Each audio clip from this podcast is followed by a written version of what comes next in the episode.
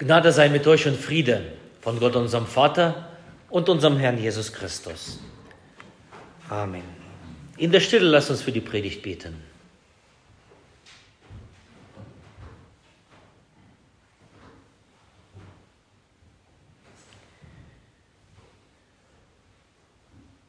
Herr, dein Wort ist meines Fußes Leuchte und ein Licht auf meinem Wege. Amen. Ich lese, ich lese, uns von dem Predigtext für den heutigen Sonntag, der steht in Matthäus im neunten Kapitel. Jesus sah einen Menschen am Zoll sitzen, der hieß Matthäus.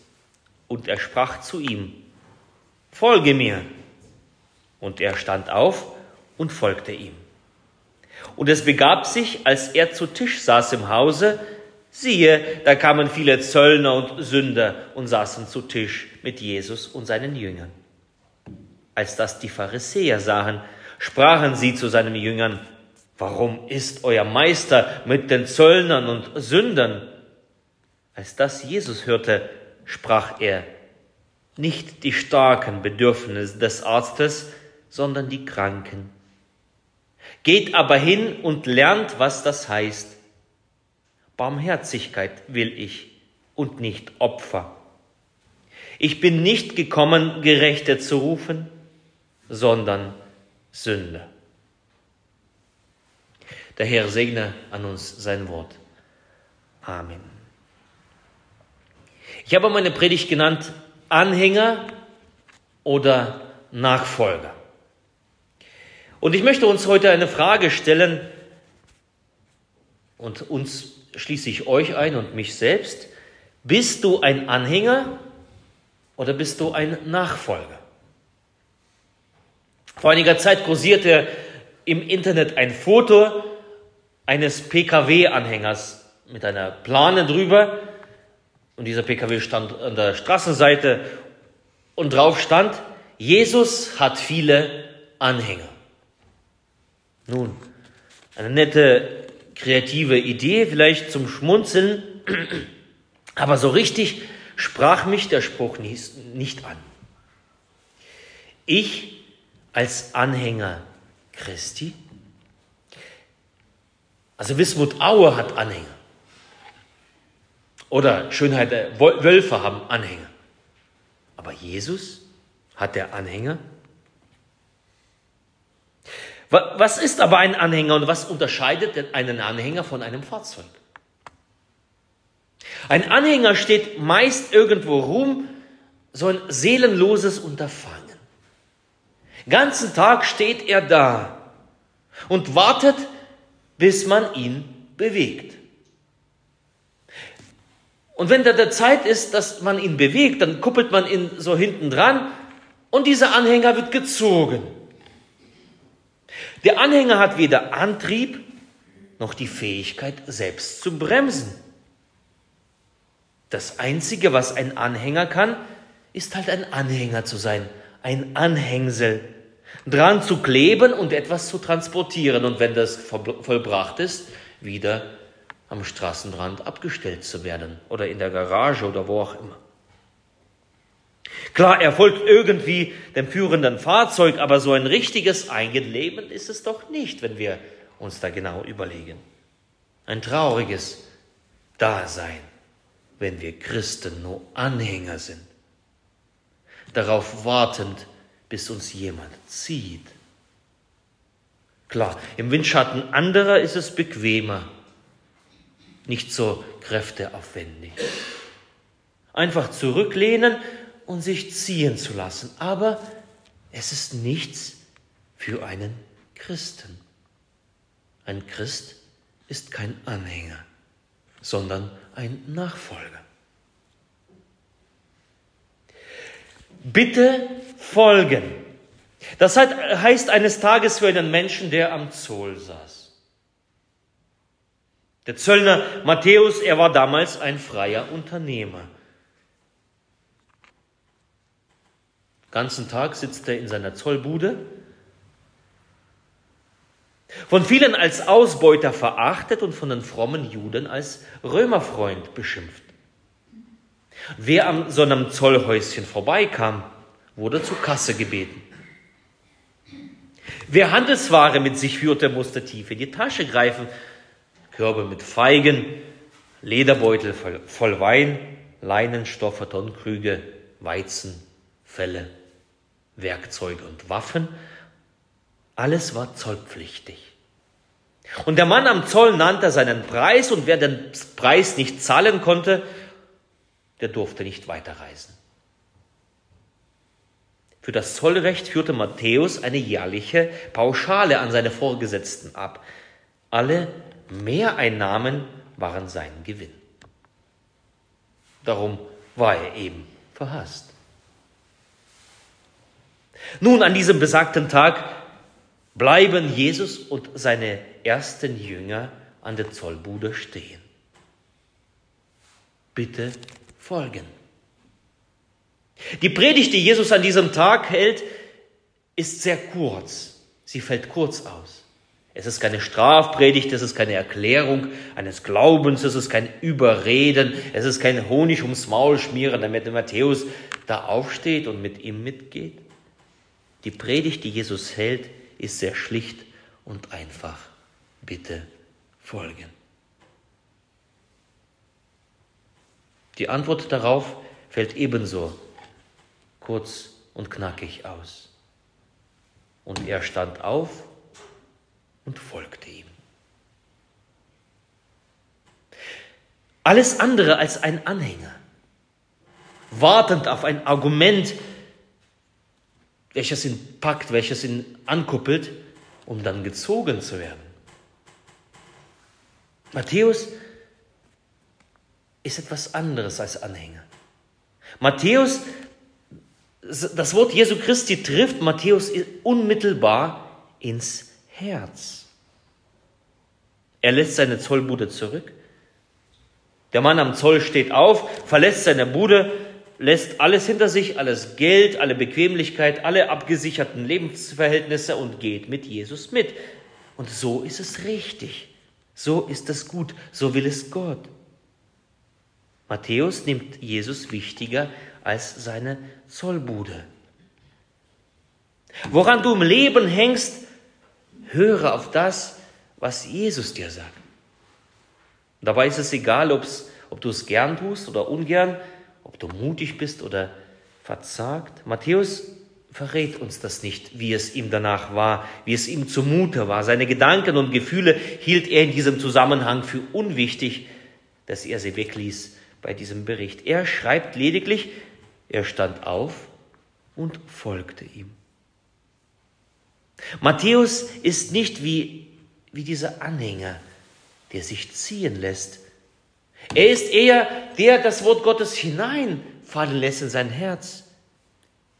Ihm der fehlende Spirit, der Kraftstoff, der wird in Matthäus sein Herz eingegossen und der Motor springt an und er bewegt sich von der Stelle. Und er stand auf und folgte ihm. Die Predigt Jesu, das lebendige Wort, bringt Bewegung hinein. Ja. Aber ist es nicht die Bewegung eines Anhängers ja dran, äh, dran gekuppelt und dann losgezogen, sondern des Nachfolgers? Aus der Mitte des Herzens heraus steht er auf und geht. Das Aufstehen und das Folgen ist nicht erzwungen, sondern freiwillig und gern. Matthäus wird zum Nachfolger. Und Jesus führt den Geleitzug an. Im Unterschied zu einem Anhänger besitzt das Fahrzeug, was da folgt, seinen eigenen Antrieb. Und dies zeigt sich bei Matthäus sofort. Da wird Essen vorbereitet zur Ehre Jesu. Er muss es nicht tun, aber er bereitet gern das Essen für Jesus zu seiner Ehre vor. Es ist seine Art, Jesus öffentlich zu bekennen. Das tut ein Nachfolger. Er bereitet das Essen vor, um den Bekannten mit dem Retter bekannt zu machen. Deshalb waren natürlich seine Gäste Zöllner und andere Zolleinnehmer. Einer raffgieriger als der andere und dazu noch einige auffällig geschmückte Damen und andere Personen, denen man durchaus kein ehrenhaftes Leben zutraute. Im Unterschied zu einem Anhänger kann ein Kraftfahrzeug andere aus dem Straßengraben ziehen, aus dem Dreck, aus dem Schlamm, in die Gemeinschaft Gottes. Und das tut Matthäus hier. Er, der Zöllner, zieht andere zu Jesus. Zieht sie aus dem Dreck, aus dem Schlamm, aus dem Seitengraben. Das Leben, was da sie geführt hat, abseits aller Wege. Und Matthäus ist einer dafür Zuständige, der sie selbst rauszieht. Angetrieben durch den Heiligen Geist, angetrieben durch das Wort Jesu Christi in seinem Herzen, ist er nicht der Anhänger, sondern er ist Nachfolger. Und er zieht andere, hilft ihnen heraus. Ihnen allein will Gott die Sünden vergeben und sie in ein ganz neues Leben, ein herrliches Leben führen, das Leben zusammen mit Jesus. Jesus ist der Arzt für die Kranken. Jesus ist der Gerechte für die Sünde. Und er braucht Nachfolger, die andere ziehen, rausziehen. Und ein letzter Punkt, ein Anhänger, wenn es trubelig wird, wenn der Seitenwind zu stark ist, der Anhänger, da kommt ein Schleudern hinten und irgendwann kann er umkippen. sieht man ganz, ganz häufig auf den Autobahnen, wenn, dann, wenn so ein Anhänger umgekippt liegt und der LKW davor. Mit einem Fahrzeug passiert das seltener. Matthäus schlägt ein kalter Wind entgegen als Nachfolger. Die Pharisäer sind wie gerufen zur Stelle. Ha, da ist Jesus bei ihm eingekehrt. Und Jesus, er, er ist mit diesem Sünder und mit den anderen Sündern zusammen. Plötzlich stehen alle in dem, ja, im Fokus der Pharisäer. Man unterhält sich, man, man verurteilt. Kalter Wind schlägt Matthäus entgegen. Aber Matthäus kann parieren, weil er Jesus nachfolgt. Er ist kein Anhänger, er ist ein Nachfolger. Er lässt sich nicht beirren. Er vertraut darauf, du übergibst mich nicht in die Hände des Feindes, wie wir gebetet haben im Psalm 31. Du übergibst mich nicht in die Hände des Feindes. Du stellst meine Füße auf weiten Raum.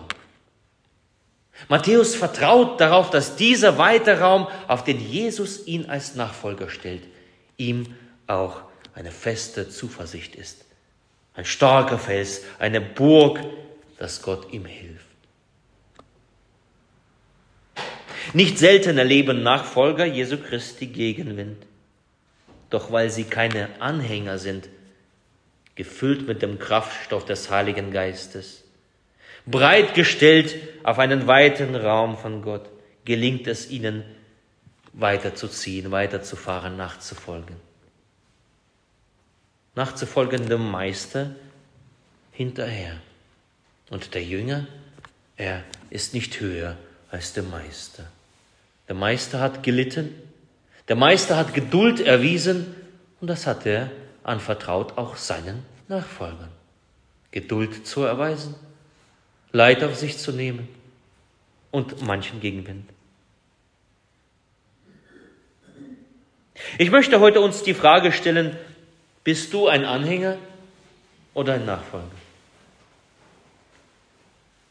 Und die Bibel lädt uns dazu ein, lasst uns Nachfolger sein. Auf den Ruf bitte folgen. Lasst uns Nachfolger sein. Lasst uns auf Gottes Wort hören, dass es in unsere Herzen fällt. Lasst uns gehorsam sein aufstehen und mit ihm gehen, ihm nachfolgen. Lass uns aus der Kraft Gottes andere herausziehen. Die anderen nicht beiseite zu lassen, die im Straßengraben gelandet sind.